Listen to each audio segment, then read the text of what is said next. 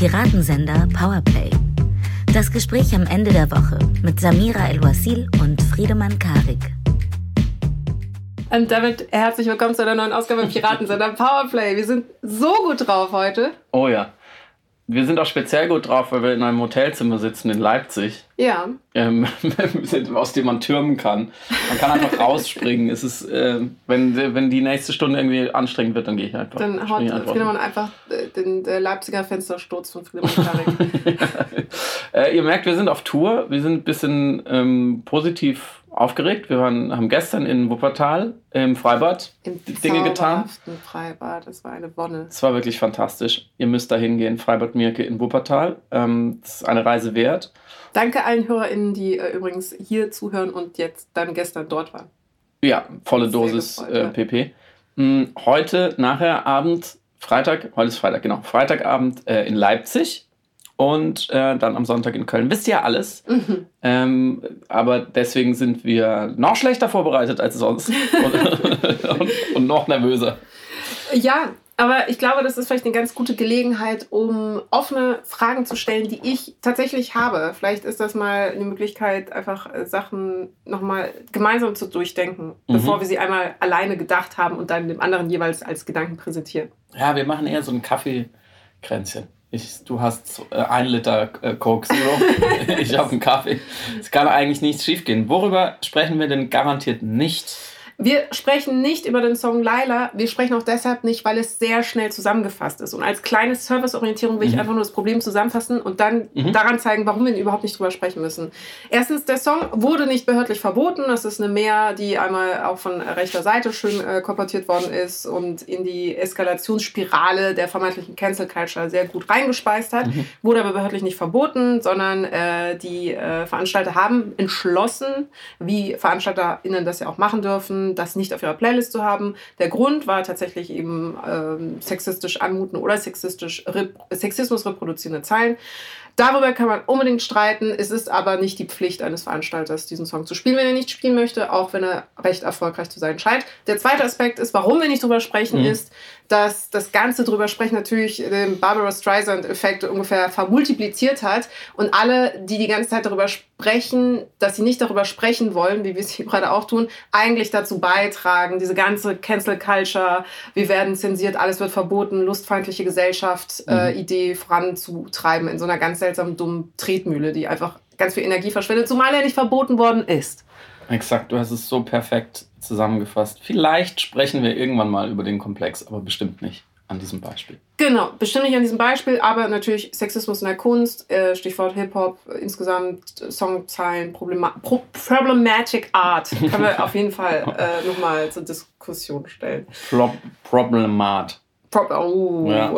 Problemat. Danke, Friedemann, für diese Wortschöpfung. Worüber wir aber sprechen ähm, diese Woche, klingt nach einem Thema, aber es hat äh, sehr viele Verästelungen und es hängt natürlich auch wieder mit dem Krieg zusammen äh, in der Ukraine gegen die Ukraine, nämlich die sich abzeichnende Gasknappheit mhm. in Deutschland. Ich, ich sage es absichtlich, ich sage absichtlich nicht Gaskrise äh, oder ähnliches, sondern einfach ganz technisch beschrieben, was, worauf worauf wir äh, schauen gerade, also wo wir hinlaufen, in welches, welches Szenario möglich sein könnte. Das ist einfach das Gas, was wir ähm, für zwei sehr wichtige Dinge brauchen, nämlich für industrielle Fertigung und ähm, für äh, privaten Verbrauch in, als Strom und vor allem auch Heizkraft.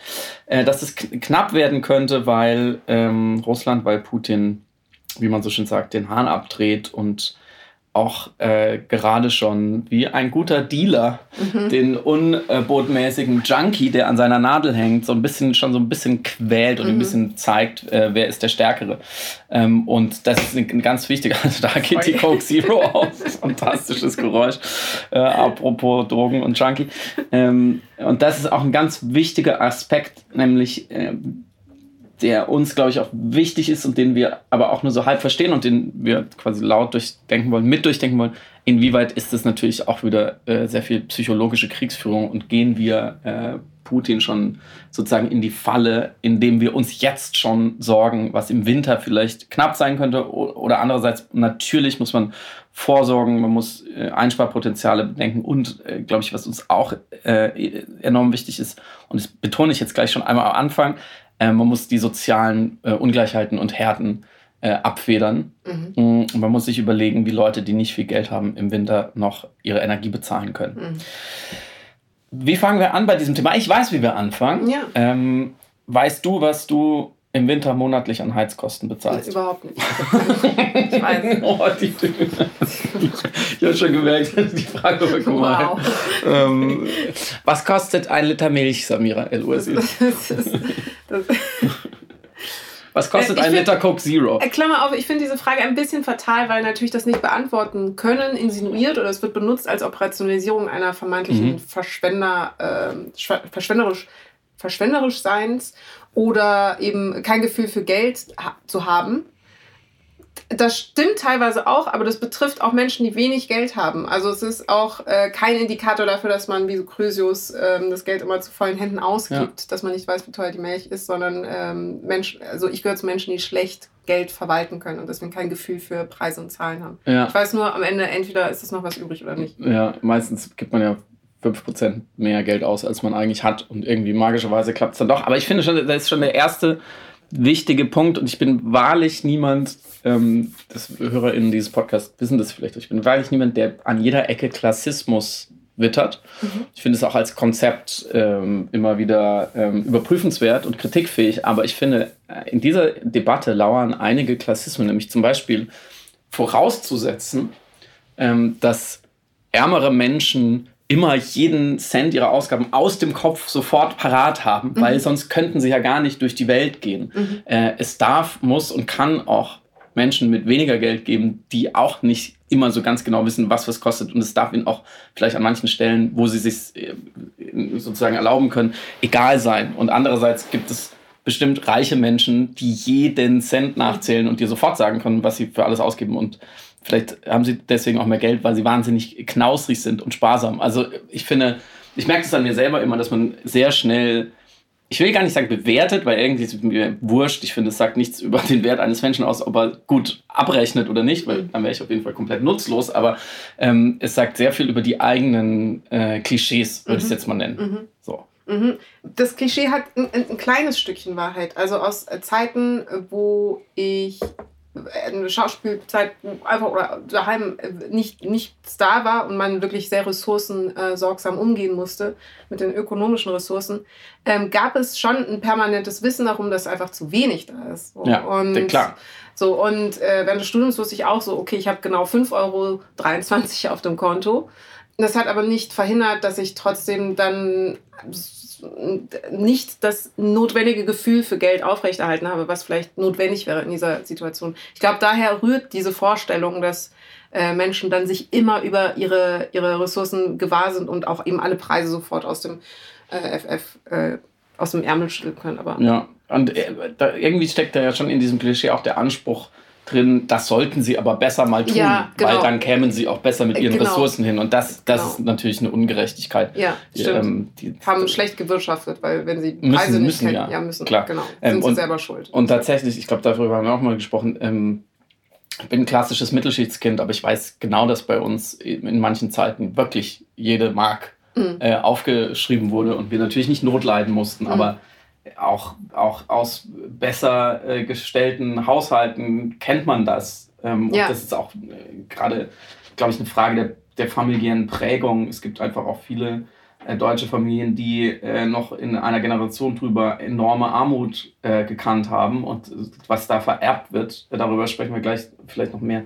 Ähm, hat dann mit den, mit den wahren ökonomischen Realitäten vielleicht auch gar nicht so viel zu tun. So, genau, das finde ich noch wichtig. Das führt uns aber jetzt eben zu dem Hebel, der hier genutzt wird in Bezug auf die Gaspreise bzw. die Ausgaben, die, so wird zumindest angekündigt, steigen werden im Herbst. Und ich mhm. finde äh, interessant, dass du sagst, es ist keine Krise, sondern erstmal eine Knappheit, weil ähm, medial wird es als Krise behandelt und ich glaube, auf existenzieller oder auf individueller Ebene empfinden Menschen das auch als jetzt sich ankündigende finanzielle Krise.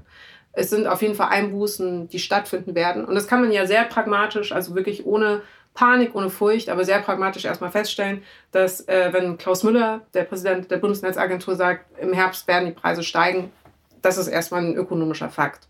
So, und zu dem verhalten sich dann sowohl die Bevölkerung als auch die Öffentlichkeit, als auch die Medien, als auch die Politik. Und die Frage ist jetzt, wie wird die Reaktion darauf benutzt?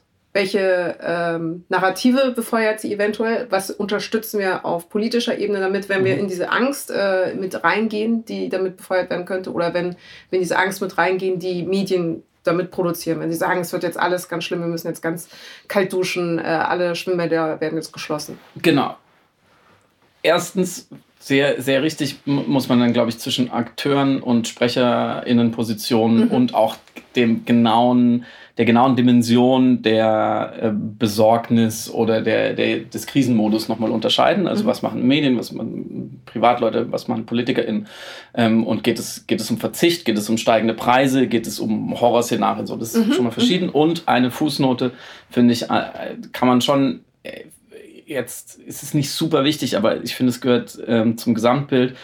Wenn jemand sagt, im Herbst werden die Preise steigen, egal wie groß seine Kompetenz ist, ist es noch kein ökonomischer Fakt, mhm, sondern es mhm. ist immer eine Projektion. Mhm, okay, so, okay. Und ja, natürlich glaube ich auch daran und natürlich habe ich keine Argumente, die sagen, nein, nein, das, da kommen noch äh, geheimnisvolle Gasfelder unterm Bodensee, die mhm. zapfen wir dann an.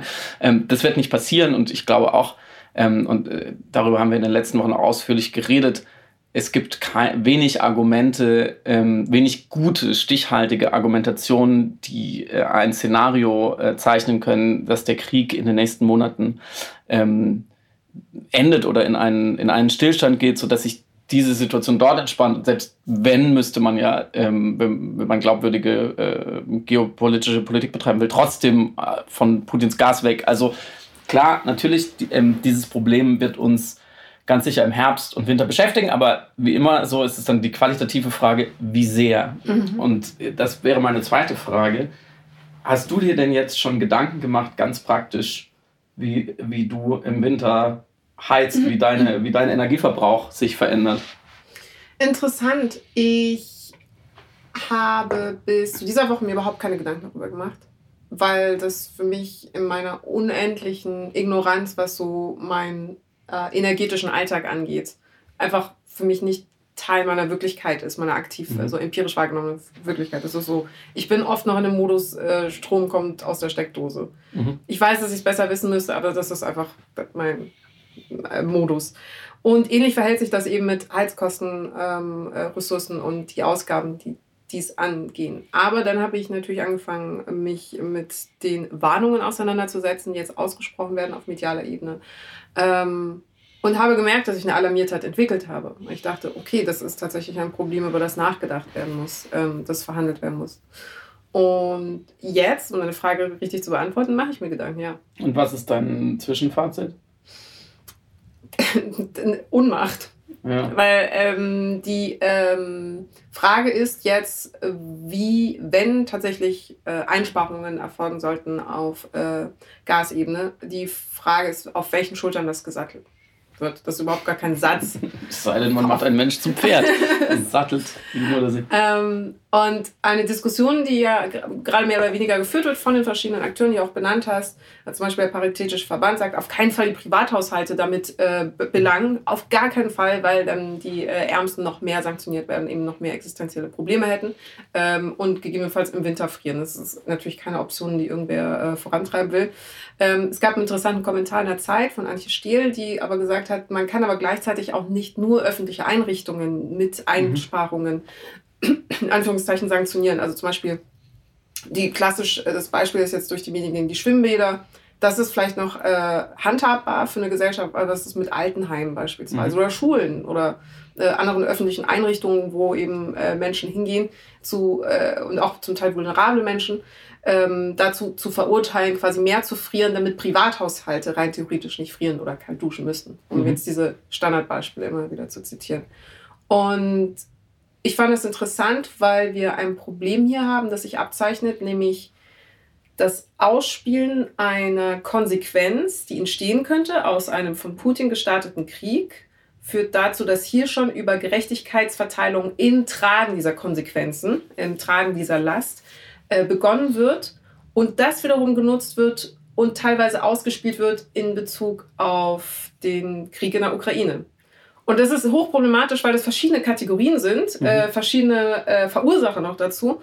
Und hier aber schon quasi ein Gegensatzpaar sich so gerade am Andeuten ist. Und dieses Gegenspiel finde ich hochproblematisch, was überhaupt auch nur ansatzweise zugelassen wird. Mhm. Also dass ähm, der Krieg in der Ukraine quasi ausgespielt, das Leiden in der Ukraine quasi ausgespielt wird mit, okay, und wie schwer müssen jetzt Deutsche oder Institutionen in Deutschland leiden und wie verteilen wir dieses Leid besser? Mhm. Auch die Gefahren, dass es tatsächlich eine ein bisschen durcheinandergewirbelte Episode heute wird. Ja. Ähm, da würde ich den Gedanken gerne mal verfolgen. Wir können ja nachher vielleicht nochmal zu, zu den technischen Realitäten äh, des, der, der Energieeinsparung ja. und der Preise. Mhm. Worin Wladimir Putin jetzt ziemlich gut ist, was er seit 20 Jahren zu seiner äh, ersten Strategie erhoben hat, die Widersprüche des angeblich so überlegenen, faireren, gerechteren, besseren Westens aufzuzeigen. Ja. Und ähm, wenn man sozusagen in einem äh, Reverse Engineering Prozess von psychologischer Kriegsführung zurückgeht, sagt, okay, was ist der Effekt bei uns? So, wir gehen mal davon aus, er hat genau das beabsichtigt, ergibt sich ein sehr stringentes Bild. Mhm. Er macht eigentlich nichts, Mhm. Er macht, es kostet ihn überhaupt nichts. Er dreht so ein bisschen die Schraube zu, er taktiert so ein bisschen mit Nord Stream. Ach, da fehlt eine Turbine. Ähm, diese äh, bisschen seltsame Geschichte, die ist in Kanada. Ah, die darf nicht nach Deutschland wegen den Sanktionen. Dann weiß er, okay, wenn ich da so ein bisschen, wenn ich da ein bisschen Druck drauf gebe, dann gibt es eine hohe Wahrscheinlichkeit, dass Olaf Scholz dann, dann bei Trudeau anruft und sagt, gebt uns bitte die Turbine. Dann sagt natürlich Zelensky, das könnt ihr doch nicht machen, die Sanktionen umgehen und so. Also er, er weiß, ich, ich schub so einen Dominostein um. Der tut uns selber nicht weh, weil wir verkaufen das Gas zur Not woanders hin, auch genug Geld. Das ist jetzt wirklich nicht so schlimm. Aber in Deutschland kriegen sie ein richtig, ein richtiges dickes Problem oder beziehungsweise denken, sie hätten eins. Mhm. So, sie machen, wir machen uns das Problem auch immer ein Stück weit selber. Und es ist natürlich ein Dilemma, weil da schreibt so ein bisschen das Dilemma der liberalen Gesellschaft, über das wir schon oft geredet haben. Wir können es auch nicht ignorieren. Mhm. Wir können natürlich als Gesellschaft, die hochgradig abhängig ist von diesem Energieträger leider und von dieser speziellen Quelle, nicht ignorieren, wenn diese Quelle sagt, vielleicht, es könnte sein, liebe Freunde, dass ich euch demnächst nichts mehr verkaufe. Zumal diese Quelle unglaublich unberechenbar ist, die diese Information vermittelt, die Sachen gemacht hat, von denen zumindest in Deutschland ausgegangen worden ist, dass das nicht plötzlich so eintreten könnte und sich hat überraschen lassen. Ja. Ich sage nicht, dass das okay ist, weil wir hatten eine Informationslage, die das hätte verhindern können, aber es ist nun mal passiert, dass quasi eine Übertölpelung stattgefunden hat. Ja, aber das ist genau deswegen äh, liebe ich äh, diese Episoden, wo wir nicht so einen Plan haben, weil wir dann auch eher mal auf für mich neue Gedanken kommen. Ich finde nicht, dass, dass er sich unberechenbar verhalten hat. Mhm. Da, wir haben ja auch schon mal, ich weiß nicht, schon Monate her darüber gesprochen, handelt Putin rational? Mhm. Und wenn ja, nach, nach welcher Art von Rationalität? Und ich glaube, wir haben gesagt, ja, aus seiner Sicht ist alles 90 Prozent sehr rational. Es ist nicht unberechenbar, weil, äh, dass er früher oder später an den Gashahn geht, war eigentlich allen klar. Also die, die Frage, die also Leute, die gefordert haben, dass wir uns sehr schnell sehr weitgehend unabhängig machen von diesen Gaslieferungen, was nicht passiert ist, muss man sagen.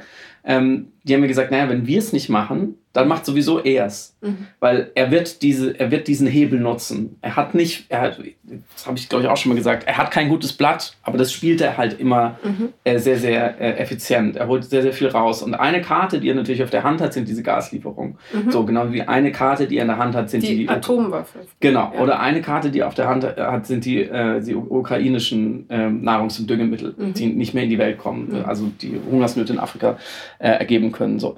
Und da muss er gar nicht, meistens gar nicht so viel tun, sondern er stellt sich so auf und er spielt das Spiel so, dass er dann mit, mit so einem Zucken des Augenlids schon einen großen Effekt erzielen kann. Wie in diesem Fall. Klar. Weil das Gas fließt ja noch. Ja. So. Und äh, wenn er wirklich gestern das Gas abgedreht hätte, dann wäre hier was ganz anderes. Aber das macht er natürlich nicht. Aber wieso? Es braucht es gar nicht. Es ist sozusagen in, aus dem minimalistischen Prinzip her extrem clever. Und dann finde ich schon auch berechenbarer, als man oft denkt. Nur man, man muss sich umgewöhnen und auf diese Denke einsteigen. Mhm. Und natürlich hat er eine Sache gemacht, die niemand geglaubt hätte. Er ist tatsächlich, hat seine Armee in die Ukraine geschickt.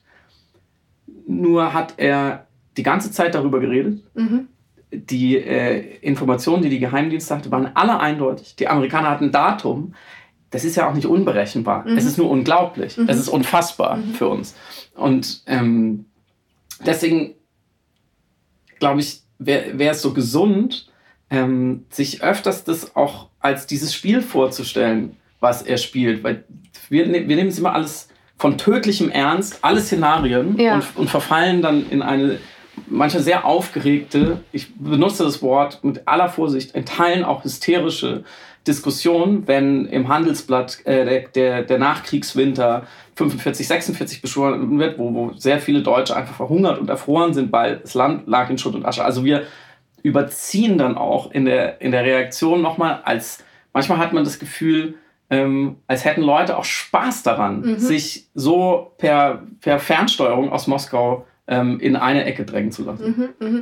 Ich verstehe das. Es ist also wie diskursives Doomscrolling. Also ja. es ist so in die, genau, in, die, in den Abgrund gerne mit Freude hinabziehen lassen. Genau, die, nicht die German Angst, sondern die German Angstlust. Die German Angstlust, ja. Die Lust auch am pessimistischsten Ausgang natürlich ja. oder Worst-Case-Szenarien. Jetzt ist aber das Problem speziell bei Faschisten, dass du sie in dem, was sie sagen, ernst nehmen musst, in ihrer ideologischen Haltung, weil sie immer klar machen, wo sie stehen. Also sowohl im Subtext als auch zum Beispiel im Geschichtsrevisionismus mhm. und so weiter. Du aber sie in den Drohungen oder in diesen Andeutungen, diesen Bluffs, und du nennst es passenderweise eben das Zucken des Auges, Auges so stelle ich mir so einen Pokerspieler vor, mhm. wo dann alle darauf lauern, was hat er wohl für ein Blatt, was mhm. ist da für ein Joker auf seiner Hand, oder macht er irgendwie eine Augenbraue, die nach oben zuckt und sofort alle, okay, all in, ja. Ähm, dass wir da nicht drauf reinfallen müssen, aber ihn ja gleichzeitig eben in den inhaltlichen Ausrichtungen ernst nehmen müssen. Und ich glaube, da, da kriegt man diesen Unterschied oftmals nicht hin. Den, mhm. man muss quasi, das ist ja das Gefährliche, man muss Faschisten in den richtigen Momenten sehr ernst nehmen mhm. und in den richtigen Momenten wissen, wann sie blöffen, wann sie mhm. überhaupt nicht ernst zu nehmen sind und im Grunde nur ihre Hebel benutzen. Aber angenommen, wir gehen jetzt von der Situation aus, ähm, dass es tatsächlich schlimmer wird im Herbst und angenommen, die Sachen treten genauso ein, wie jetzt auch prognostiziert. Ähm, wie, was meinst du, wäre denn ein adäquater Umgang auf medialer Ebene, die eben nicht genau in diese Angstlust mhm. einspeist, weil sie ja damit Putin auch indirekt mhm. ja bestärkt in eben seiner Machtausstrahlung bis mhm. nach Deutschland, äh, die aber trotzdem eine Bevölkerung ernst nimmt, in auch vielleicht dieser Sorge, die da ist, mhm. definitiv, und auch in der Abbildung der Wirklichkeit, weil mhm. es ist eine, ein, eine faktische Realität, die man ja auch auf jeden Fall im Auge haben muss. Mhm. Ich habe ausnahmsweise eine sehr klare Idee, von der ich überzeugt bin, dass sie besser wäre als das, was jetzt passiert und von der ich zweitens überzeugt bin, dass sie niemals so passieren wird. Ja. Es wird gleich klar, ähm, warum. Und zwar ähm, jetzt muss ich leider sagen, narrativ, von der Erzählung her, äh, kommunikativ, ähm, wie, wie gehen wir mit, mit, mit diesen dann stattfindenden Realitäten, es kommt einfach zu wenig oder gar kein Gas mehr aus der Leitung, wir haben ein Riesenproblem um. Ich glaube, als erstes ähm, muss man anders erzählen, warum das passiert und wozu. Also mhm. zu welchem Ziel gehen wir durch diese harte Zeit? Mhm. Zu welchem Ziel unterwerfen wir uns nicht dem, der da den Hahn aufdreht. Zu welchem Zweck, was bringt uns das? Was, ist, was gibt es für uns zu gewinnen in dem Spiel? Und momentan reden wir mal wieder nur, und mit wir meine ich ausnahmsweise wirklich generalisierend alle, über Verlust, Verzicht, mhm. Opfer, Gefahr. Was kann im schlimmsten Fall passieren? Menschen erfrieren, die, die Armen gehen, gehen alle bankrott, wissen überhaupt nicht mehr ein und aus, die Industrie bleibt stehen, die, die Schwimmbäder werden kalt, äh, die einen duschen dann weniger, die anderen sehen es aber nicht ein und so weiter und so fort. Spaltung der Gesellschaft. Exakt, die, die, die schlimme sogenannte Spaltung der Gesellschaft. So. Also alles aus diesem natürlich problematischen Szenario, wo einfach etwas ist nicht da, wo es sein sollte, nämlich das Gas bei uns. Das ist fast ein Krimi-Plot, ähm, äh, wie eine Leiche, da ist kein Leben drin, muss man rausfinden, warum es passiert ist. Ähm, in, den, in den Ableitungen bleibt alles, ähm, bleibt alles stehen oder wird sogar noch schlimmer mhm. dadurch, weil natürlich gibt es dann innergesellschaftliche äh, Friktionen, äh, Leute gehen auf die Straße, Weimarer Republik, so alles das, was auch in unserem kollektiven Gedächtnis angelegt ist, wovor wir Angst haben, wie auch äh, der kluge Bernd Ulrich ähm, mal so schön dargelegt hat, warum haben viele Politiker Angst so vor äh, Klimaschutzmaßnahmen, die wirklich an den Geldbeutel gehen, weil sie im tief im Innersten immer noch glauben, ähm, aus der Weimarer Republik, wenn es Deutschland wirtschaftlich nicht mehr gut geht, dann kommt das Monster wieder. Ja. Dann steht die Bestie ja, Faschismus wieder auf, dann sind wir verführbar, da braucht es nur einen starken Mann und so weiter. Krisen sind, führen auch zu Radikalisierungen, genau, die genutzt werden können. Genau, genau. Und das ist ja nur eine Versionierung davon, ja. ob es jetzt Klimaschutz ist oder Putin dreht den Gas dazu, ist ja wurscht. Genau. Ähm, und es ist ja gar nicht so schwer darlegbar, finde ich, ähm, sowohl, also red, redlicherweise, sowohl intellektuell als auch kommunikativ, wozu wir das machen. Nämlich ähm, für, die, für äh, die Gerechtigkeit, um es mal ganz abstrakt auf der Werteebene zu fassen, ähm, für Frieden und Sicherheit, ähm, für das Opfer in einem äh, brutalen Konflikt. Äh, man kann dann immer konkreter werden für die Ukraine, für diese Leute, die wir sehen, für die Leute, die wir aufgenommen haben, äh, mit denen viele Deutsche auch Kontakt haben, für ein Europa, was äh, stabil ist für, und so weiter. Und dann kann, es, kann, kann man das in sozusagen konzentrischen Kreisen zu uns holen. Man muss dann natürlich auch besser erklären, inwieweit wir unsere Sicherheit, unser Frieden und unsere Stabilität und unser, unsere Zukunft auf die nächsten 10, 20, 30 Jahre hier auf dem Spiel steht und ähm, wie es da verschiedene Szenarien gibt und dass wir unbedingt wollen, dass äh, Russland keine Macht über uns hat, mhm. ähm, weil wir sehen, was sie, was sie damit tun, wenn mhm. sie Macht über ein, eine Bevölkerung haben, über ein Land. Und wir wollen auch nicht, dass sie, dass sie Macht über Polen haben oder andere äh, Staaten in Osteuropa, über das Baltikum. Äh, wir wollen äh, ein Russland, was nicht stark genug ist, um eine weltweite Hungersnot auszulösen und so weiter. Und so. Ich kann lang weitermachen. Also was, was gewinnen wir? Wir gewinnen, ähm, wir haben die Chance, äh, groß gefasst, ähm, in diesem Konflikt nicht als Verlierer vom Platz zu gehen, sondern auch auf der Gewinnerseite mhm. zu stehen, mit allem, was da dran hängt. So. Ähm, kann sich jetzt jeder überlegen, was für ihn oder sie am wichtigsten ist. Ist es die Gerechtigkeitsebene? Ist es das kleine zweijährige Mädchen, äh, was diese Woche getötet wurde von Raketen, dass das aufhört? Ähm, ist, sind es die Migrationsbewegung? Ähm, ist es die, die, die, Angst vor dem Atomschlag und so weiter? Alles das wird besser und, und unwahrscheinlicher. Ähm, und die Welt wird, so platt gesagt, eine bessere und schönere, wenn Russland diesen Krieg verliert. Mhm. So. Ähm, über die Eskalationsszenarien haben wir ja schon mal gesprochen.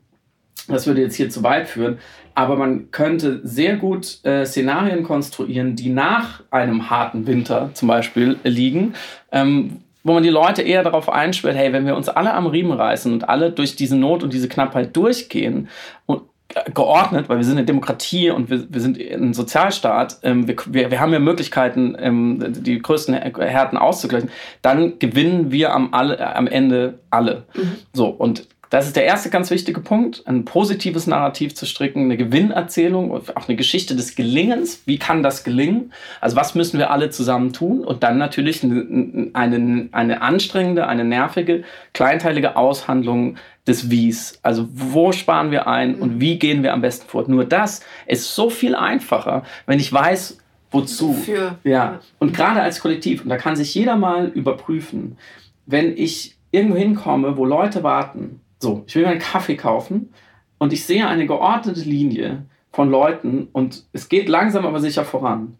Dann stelle ich mich auch als Zehnter an, weil ich kann genau abschätzen, wofür machen wir das hier alle. Es ist ein faires, transparentes System. Es ist wahrscheinlich das am wenigsten Schlechte, was wir haben.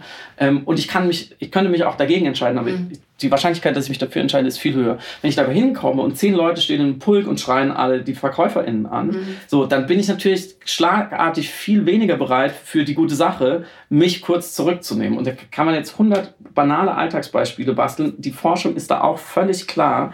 Man muss einfach für eine kollektive Anstrengung, wir sind 82 Millionen, die durch so eine Zeit zusammen durchgehen müssen, die müssen wissen, wofür. Weil sonst ähm, natürlich Leute dann sofort die Binnengerechtigkeit vermissen und sagen, okay, aber wieso soll ich jetzt sparen, wieso soll ich jetzt so viel Geld für die Energie zahlen, wenn es mein Nachbar nicht macht? Oder mein Nachbar ist reich, das juckt den alles nicht und, und äh, es gibt, gibt aber irgendwie keinen Lastenausgleich. Ähm, und sofort tritt in, schon in dieser Satzkonstruktion, spielt die Ukraine keine Rolle mehr und spielt das übergeordnete Ziel Frieden, Freiheit in Europa und so weiter und, die, und die, die, die einfach die die Bösigkeit, diese, diese abgrundtiefe Brutalität von Putin ist alles raus, spielt emotional alles keine Rolle mehr, weil es geht nur noch darum, mein Nachbar oder ich. Ja, und ich würde das aber gerne ergänzen. Weil ähm, äh, problematisch ist natürlich, so, sobald wir ähm, öffentliche Verhandlungen dieser Themen haben und das Opfer, die Ukraine, die ukrainische Bevölkerung aus den Augen verlieren und dann in genau äh, bei dem Versuch eben äh, Binnengerechtigkeit herzustellen, in diese kleinteiligen Diskussionen bekommen. Also mhm. wie gerecht ist dann eine Verteilung einer Last auf verschieden starke Menschen oder Institutionen und Akteure. Mhm.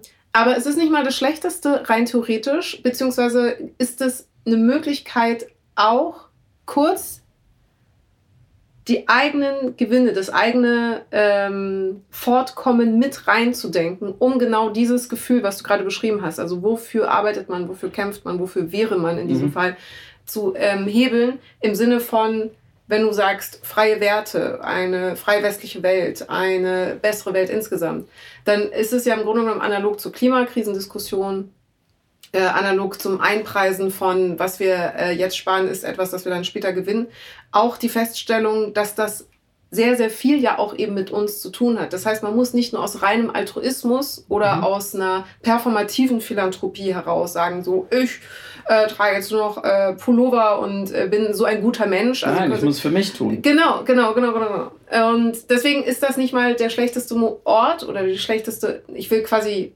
den Vorwurf verhindern, dass es ja trotzdem dann in der Form von Egoismus ausartet, zu sagen, wir müssen unsere eigenen Werte beschützen und sind dann deshalb äh, äh, damit einverstanden, dass eben diese, äh, diese Last irgendwie verteilt wird.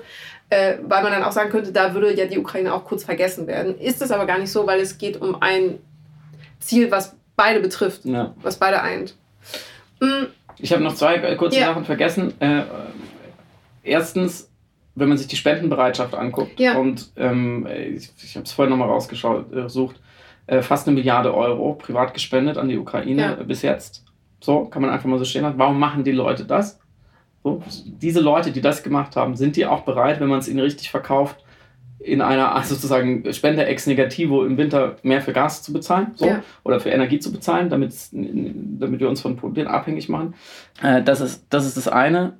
Das andere wir verstehen Verzicht viel zu oft als einfach kodiert, als etwas Negatives. Verzicht wird aber sofort zu etwas Positivem, zu etwas Noblem, zu etwas, worauf ich stolz bin, wenn ich weiß, ich mache es nicht alleine und ich mache es für einen guten Zweck. Ja. Und das kann jeder sich mal überprüfen. Ich glaube, warum schenken wir uns an Weihnachten Geschenke? Also, weil, weil es ein Brauch ist, weil es alle machen, weil es schön ist zu geben. Ähm, und da muss man hinkommen. Und ich glaube, da sind wir gar nicht so weit weg davon, weil A, Spendenbereitschaft und B, die Umfragen sind ja auch eindeutig. Selbst in einer Suggestivfrage, wie in der letzten Umfrage, ähm, finden Sie es auch richtig, die Ukraine zu unterstützen, selbst wenn die Energiekosten noch weiter hoch ansteigen. Was ja, ne, was ja suggeriert, wir hätten zwei quasi gleich praktikable Lösungen. Mhm. Und das eine ist halt ein bisschen solidarischer und das andere ist vielleicht ein bisschen egoistisch, aber hohe Energiepreise. Das, es ist natürlich false balance, weil mhm. nicht drinsteckt, was dann passiert, wenn wir sagen würden, wir würden die Ukraine nicht mehr unterstützen, nämlich Sodom und Gomorra.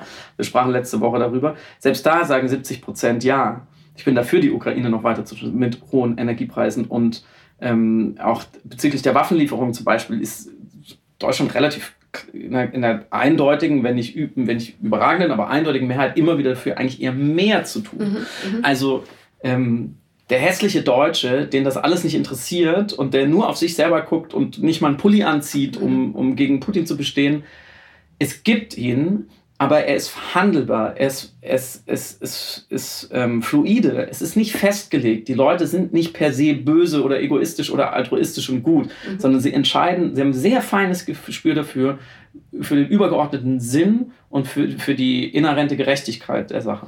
Und das ist aber ein entscheidender Punkt, ähm, weil Nichtsdestotrotz muss es genau auch eine Diskussion ja geben über diese inhärente Gerechtigkeit, über die Binnengerechtigkeit. Mhm. Also es muss, du hast es ja gerade mit dem Warteschlangenbeispiel sehr schön ähm, visualisiert. Es muss ein Verständnis darum geben, nicht nur, warum das gemacht wird und wie es funktioniert, was die Regeln sind, sondern dass es auch fair ist, mhm. dass es für alle irgendwie auch machbar und ähm, tragbar ist. Und in der medialen Abbildung gibt es, glaube ich, schon eine berechtigte Diskussion darüber, dass ähm, einkommensschwache Menschen unbedingt ja geschützt werden müssen im mhm. Rahmen dieser Verhandlung. Und ich glaube, die Befürchtung ist, warum dann ähm, darauf zum Teil irgendwie sehr kritisch reagiert wird, wenn man sagt, ja, aber äh, wir müssen das große Ganze sehen oder es gibt äh, viel mehr zu gewinnen und so weiter, ist, dass äh, Menschen, die genau existenziell davon betroffen sein könnten, das Gefühl haben, dass ihre Sorge oder ihre Angst da kurz weggewischt wird für das übergeordnete Ziel, was ja auf mehreren Ebenen natürlich nachvollziehbar ist und Sinn ergibt. Ähm, aber sie nicht mehr den Raum haben zu sagen, ich habe aber trotzdem Angst als arme Person beispielsweise, wie das ähm, verhandelt wird. Mhm.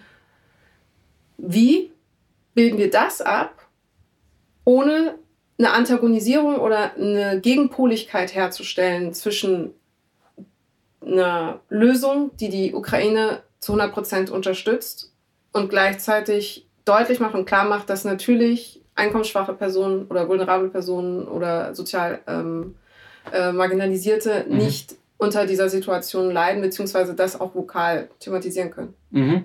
Ich, ich kaufe ein F und würde den Widerspruch gerne auflösen, ja. weil ich glaube, da steckt nämlich genau ein, eine geheime Triebfeder dieses Ansatzes drin, die leider zu selten verstanden und bedient wird wenn wir behaupten, unser System, unsere Werte sind besser und deswegen sind wir bereit, sie zu verteidigen. Mhm. Sie sind besser, weil sie zum Beispiel sich auch um die Schwachen kümmern, mhm. anders als das, was in Russland mhm. passiert, mhm. ähm, weil die individuelle wie kollektive Härte uns kümmert und wir sie nicht in Abrede stellen, ignorieren oder zu Problemen dieser Leute machen, ähm, weil wir äh, die Söhne aus ärmeren Familien im besten Falle unterstützen und nicht in den Krieg verheizen, mhm.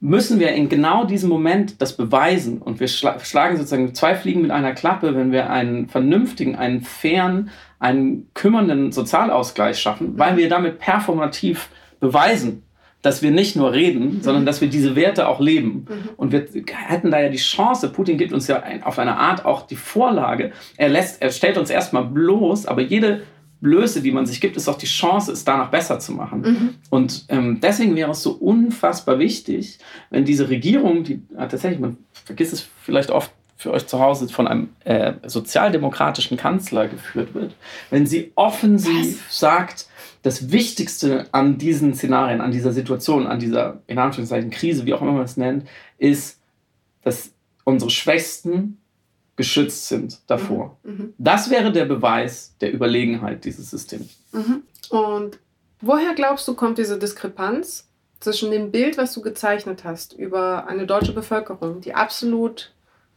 ähm, ja, ohne, ohne große Widerständigkeit äh, altruistisch bereit ist zu handeln, oder nicht mal altruistisch, kann ja auch eben egoistisch sein, aber irgendwie äh, vernunftorientiert zu handeln und bereit ist, ähm, diesen Weg einzuschlagen, rein theoretisch und gleichzeitig eine mediale Berichterstattung, die aber dieses Angstnarrativ befördert und immer vor der Spaltung der Gesellschaft mhm. warnt, vor der Unzufriedenheit der BürgerInnen, vor der äh, Nichtmöglichkeit, dass irgendwie die Gesellschaft regieren zu können und so weiter.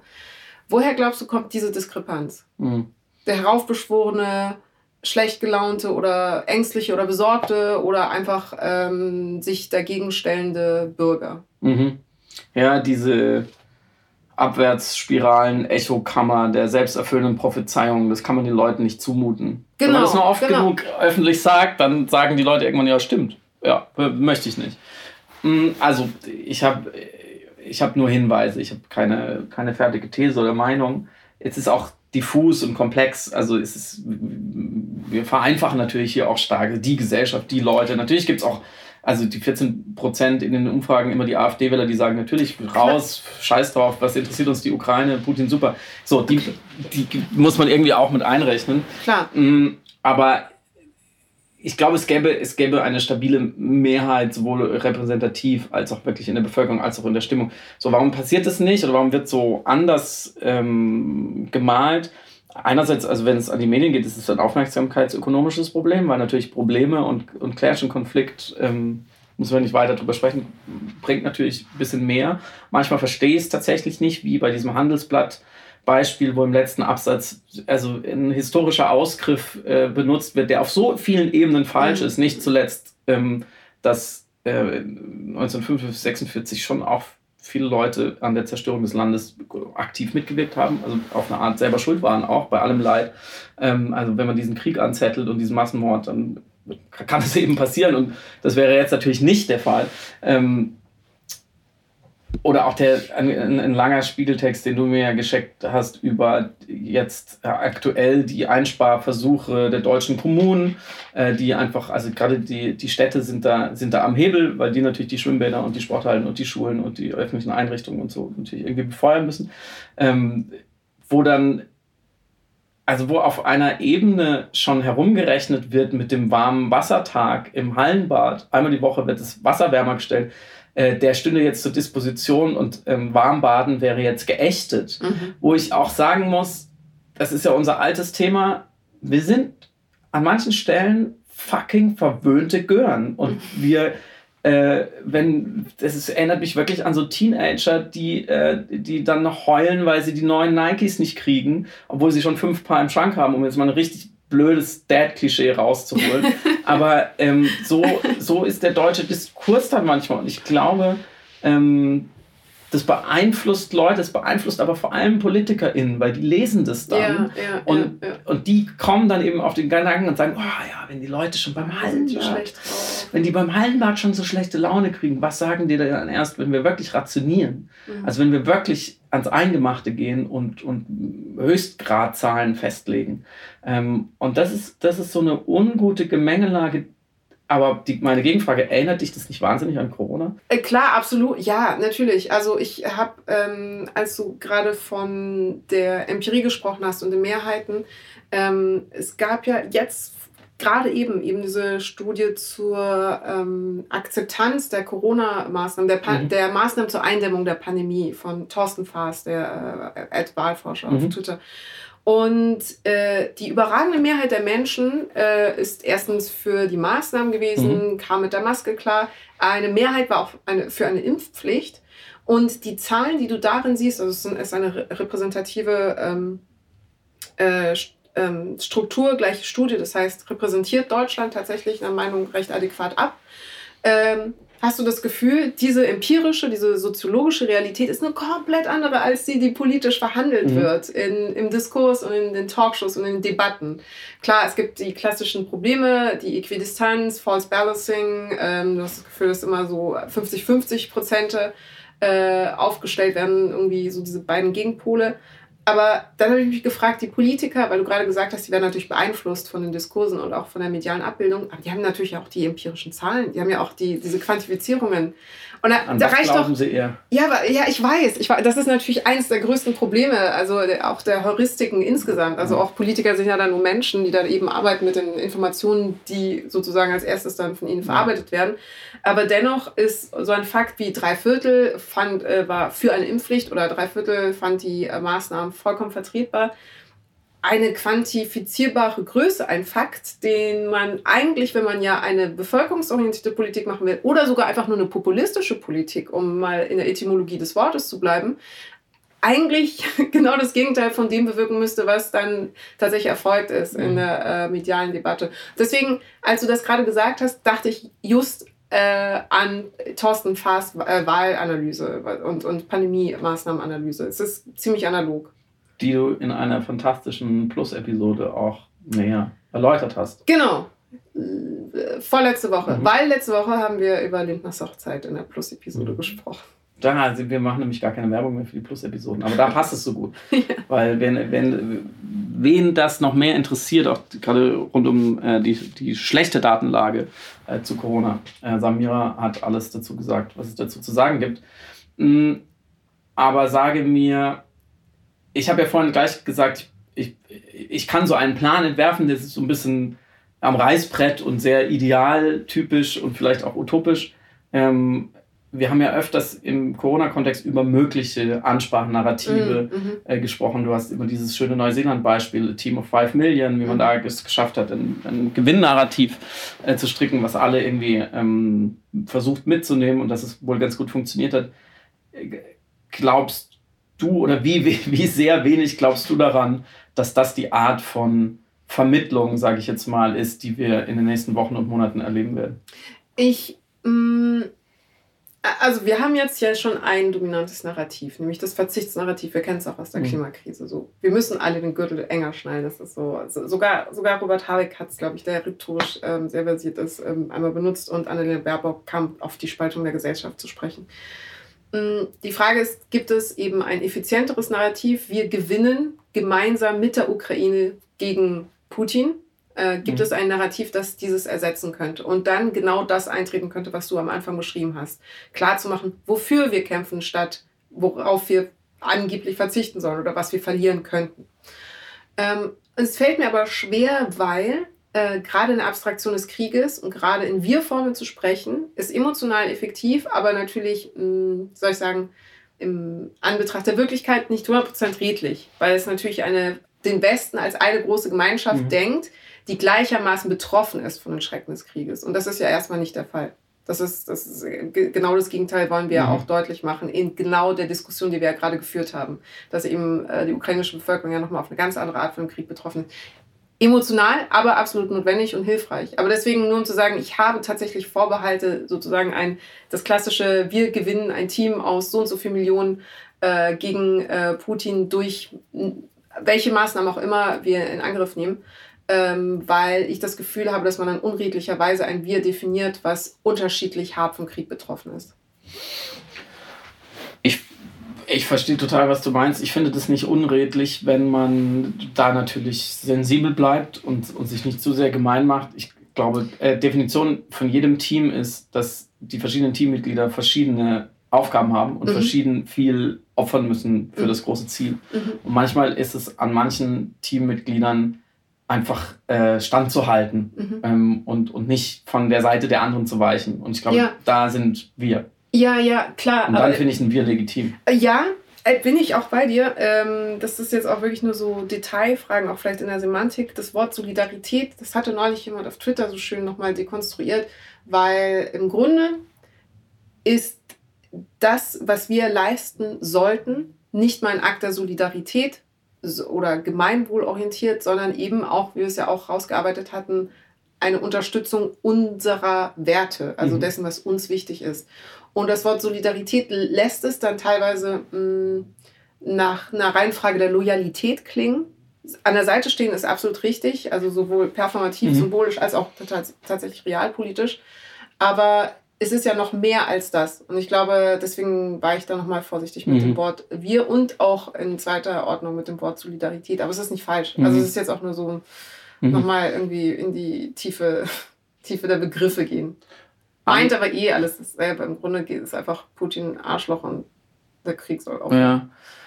Ja. Erzählung, Erzählung wem sage ich das, funktionieren natürlich desto besser, je klarer Gut ja. und Böse ja. und die Vektoren Klar. der Energien verteilt sind. So, wo, wer, wer bin ich, warum, wo will ich hin, wer steht mir im Weg. Das, ja. das muss, wenn das ganz klar ist, dann kann es große Kraft entfalten. Und ein anderer äh, Gedanke, ähm, der da sozusagen äh, anhängig ist, dieses rein deutsche Wir ist natürlich schon nicht zulässig, mhm. weil es Leute gibt, denen kann es ziemlich egal sein, wenn sie zum Beispiel viel Geld haben. Mhm. Oder es gibt auch Leute, die wohnen in einer Holzhütte, heizen mit Holz, so, kann es auch egal sein, mhm. jetzt um ein blödes Beispiel äh, zu finden. Äh, es gibt Leute, die kennen den, den Preis von allem, was sie bezahlen müssen, sehr genau, weil sie es müssen. Es gibt Leute wie uns, die kennen es offenbar nicht. Also es gibt natürlich eine große Bandbreite. Ähm, ich glaube, da darf man, darf man sich ein bisschen einfacher machen, und nicht dem Missverständnis erliegen, wie so oft, dass man 100% Zustimmung in der Bevölkerung braucht, mhm, um diesen mhm. Weg einzuschlagen. Mhm. Nein, man hat sowieso schon äh, für den Weg äh, große Härten und Knappheiten und, und ähm, gesellschaftliche Anstrengungen in diesem Winter zu übernehmen, um die Ukraine, der Ukraine zu helfen, vielleicht sogar mit zu retten, gegen Putin ihm eine empfindliche Niederlage zuzufügen. Dafür hat man schon sehr viele Leute auf seiner Seite. Und andersrum, deswegen das AfD-Beispiel dafür, es gibt auf der anderen Seite Leute, zum Glück nicht so viele, die wird man nie kriegen. Mhm. Die wird man mit keiner der besten kommunikativen Kampagne, der besten Ansprache, kann Habeck sich auf den Kopf stellen ähm, und, und singen, ist egal. So. Und dazwischen gibt es aber eine kritische Masse, die man ähm, gewinnen muss. Und gar nicht, weil es ist ja kein Volksentscheid und es wird auch keine großen Demonstrationen geben. Also es, es sind wir einfach zu träge zum Demonstrieren. Ähm, es wird vielleicht so etwas wie eine Querdenker 4.0 Bewegung geben, aber einfach um ein gesellschaftliches mediales, öffentliches Klima zu schaffen, in, der man mit, in, in dem man mit sowas gut umgehen kann. So wie während Corona zwar 30.000, ich werde jetzt keinen abwertenden Begriff benutzen, 30.000 Menschen vor den Bundestag gezogen sind, weil sie dachten, es gibt das Virus nicht und Bill Gates und so weiter. Ja. Aber wir konnten es aushalten, weil auf der anderen Seite standen einfach viel, viel, viel mehr Leute, die verstanden haben, was ernst der Sache ist.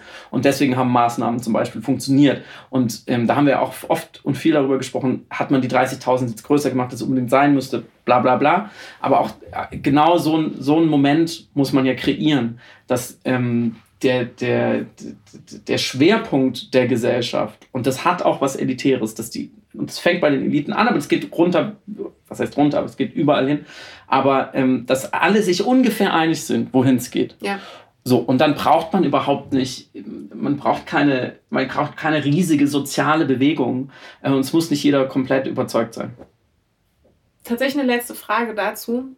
Äh, wir haben uns ja vor paar Wochen darüber mokiert, das Problem zu verindividualisieren. Mhm. Äh, frieren für den Frieden, müssen alle jetzt Pullover anziehen. Jetzt bahnt sich aber rein theoretisch eine Situation ab, in der das ein Faktor sein könnte. Wie würdest du mit dem Vorwurf umgehen, wenn du sagst, es gibt so etwas wie ein gemeinschaftliches Denken, in, äh, in Anführungszeichen Solidarität, ähm, wir aber gleichzeitig ja beteuern und betonen, dass diese Verantwortung, diese Last vor allem eben nicht verindividualisiert werden mhm. soll, damit die Politik ihre Verantwortung ähm, abschiebt auf den Bürger, auf die Bürgerin. Mhm. Das führt jetzt wirklich zu weit. Das, äh, da müsste man sich auch nochmal an so ein paar Stellen sozialpsychologisch und auch evolutionär äh, einlesen, was bedeutet eigentlich Schwarm oder Stamm oder äh, mhm. ähm, so ein Verhalten äh, für Menschen. Mm, ich glaube, es gibt in einer liberalen Demokratie wie bei uns, es gibt diesen Sweet Spot, wo durch Top-Down-Entscheidungen, die nicht immer, die sind nie perfekt und die können auch mal ungerecht sein und die werden nie alle sozialen Härten lösen, aber durch gut kommunizierte Top-Down-Entscheidungen und ehrlich gesagt, Klammer auf, die allermeisten Deutschen äh, interessieren sich normalerweise überhaupt nicht dafür, mhm. wie Umverteilung funktioniert. Mhm. Und sie werden da auch nicht anfangen, Gesetzestexte zu studieren oder mit dem Taschenrechner davor zu sein. Klammer zu, so bei aller Vorsicht eine gute, eine gute Kombination aus diesen Top-Down-Entscheidungen, aus einer Bottom-up-Bereitschaft von möglichst vielen Individuen, die daran teilnehmen sollen, sodass es ein Schwarm wird, sodass es andere Leute mit, mitziehen. Und manchmal ist es dann vielleicht tatsächlich ein Satz oder eine Erzählung, ein Auftritt, ein Bild. Und dann gibt es eine eher emotionale Energie in eine Richtung. Mhm. War das jetzt nebulös genug ausgedrückt? Für einen Cliffhanger und eine Fortsetzung einer folgenden Episode, absolut. Hm, aber ich, äh, ich würde so gerne einen Rahmen bauen.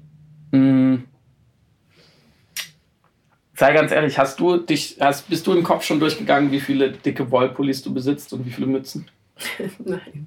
Nein. Nein. Was muss passieren, damit äh, du dich ähm, in einer kalten Wohnung im Winter sitzen siehst und zwar mit einem guten Gefühl, dass du sagst, so muss jetzt halt sein? Mit einem guten Gefühl. Ja, also ohne, ohne dass es ein Horrorszenario ist. Ist es völlig weit weg oder ist es denkbar? Ähm, ich ich glaube, da bin ich so pragmatisch eher. Es ist gar nicht mal äh, wieder, also, weil bevor du gesagt hast, da, mit einem guten Gefühl war ich so, ja, damit das passiert, muss ich noch mehr Zeitung lesen, äh, dass ich anfange, meine Pullover zu, zäh zu zählen und mhm. mich selber zu imaginieren mit der Wollmütze.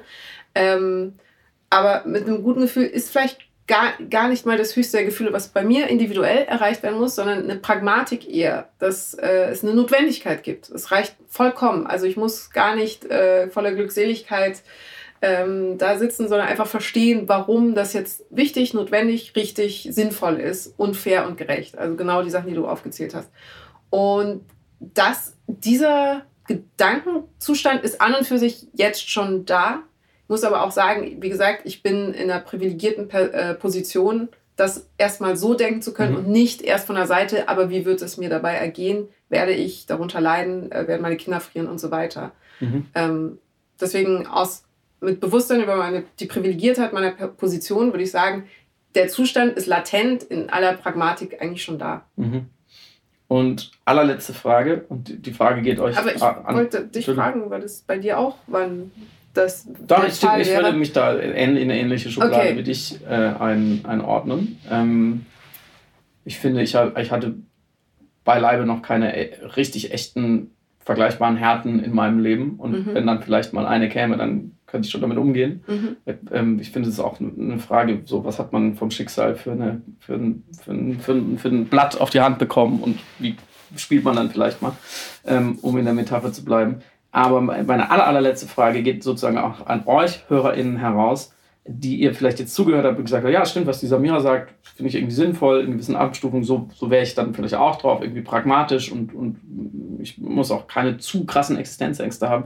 Ähm, wie ja zum Glück die Mehrheit der Deutschen keine ähm, wirklich super akuten Existenzängste hat und um die anderen muss man sich eben unbedingt kümmern. Hartz IV, Sätze hoch zum Beispiel. Mhm. Ähm, glaubst du, dass die Mehrheit der Deutschen eher in deiner Schublade ist oder eher in einer anderen Schublade, die sagt, nee, ohne mich?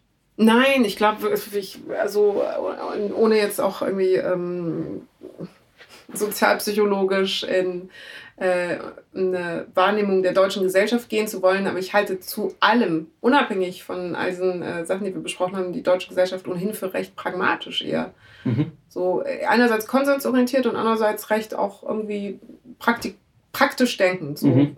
Mhm, mhm. Ich glaube auch, wenn es, wenn es drauf ankommt, da würde ich sehr zustimmen. Mm.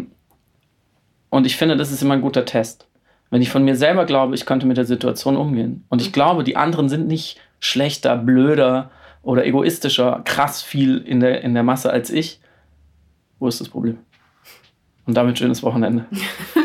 Bis dann, tschüss.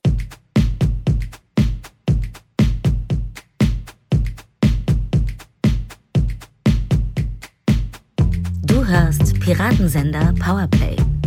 Das Gespräch am Ende der Woche mit Samira El-Wasil und Friedemann Karik.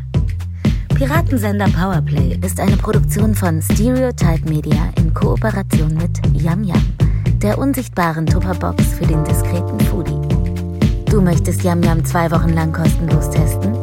Abonniere diesen Podcast überall und gewinne gutes Korma. Bon Appetit!